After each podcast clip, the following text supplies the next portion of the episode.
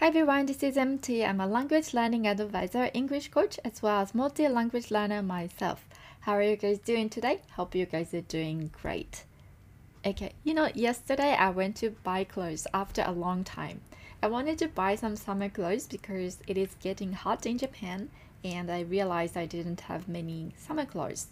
Then, you know, when you try a top on, in a fitting room, there is a thing to cover your face, not to dirty the brand new top with your makeup, right?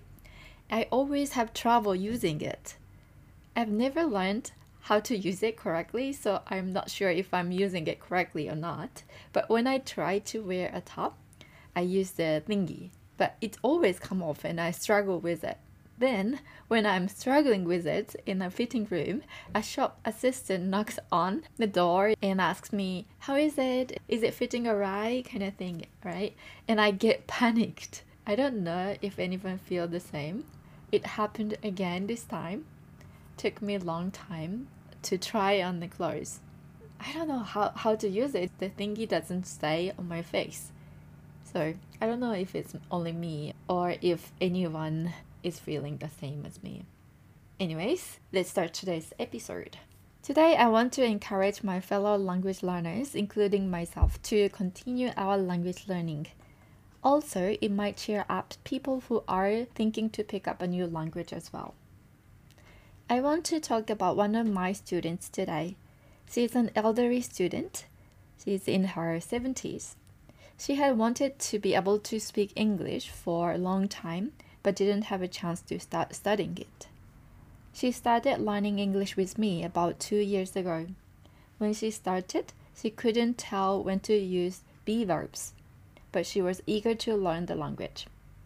We started from the basic. At the beginning of each lesson, I asked her what she did during the week in English. And you know, when we were having that small talk the other day, her talk made me laugh. Isn't it amazing? I was so happy about it. Her English became good enough to make me laugh. The thing I admire the most about her is that she has been attending a lesson every week without fail. Not only that, she has been reviewing the worksheet every week before the lesson. I send her worksheet a few days before our lesson and she goes over the worksheet Moreover, I give some vocabulary items to memorize after the lesson and I give her a quiz to answer those words in the following lesson. I can tell that she put a lot of effort into memorizing them every time. Keep continuing things you are doing is challenging because it is very difficult to see your progress at that moment. And if you can't see the progress in your target language, you will most likely be discouraged to continue the method. You might have that kind of experience before. Actually, it is not easy to feel improvement in your language skills because it is difficult to measure it. You can sit for a language test to see your improvement. It's one way to measure it, but what you can measure by taking a language proficiency test might not be what you want. What I want to say here is that it's not easy to continue the same thing for a long time. But Rome was not built in one day. We have to continue what we are doing.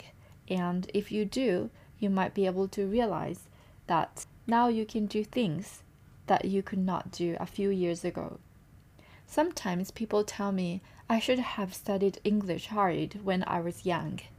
Then I feel, wait a minute, yeah, I understand you think you should have started it when you were young, but it doesn't mean that you cannot start now. The student I just talked about proved that you can start learning a language at any age. Alright, this time I just wanted to encourage fellow language learners to continue your language learning. Thank you so much for listening, and I hope to see you next time. Bye!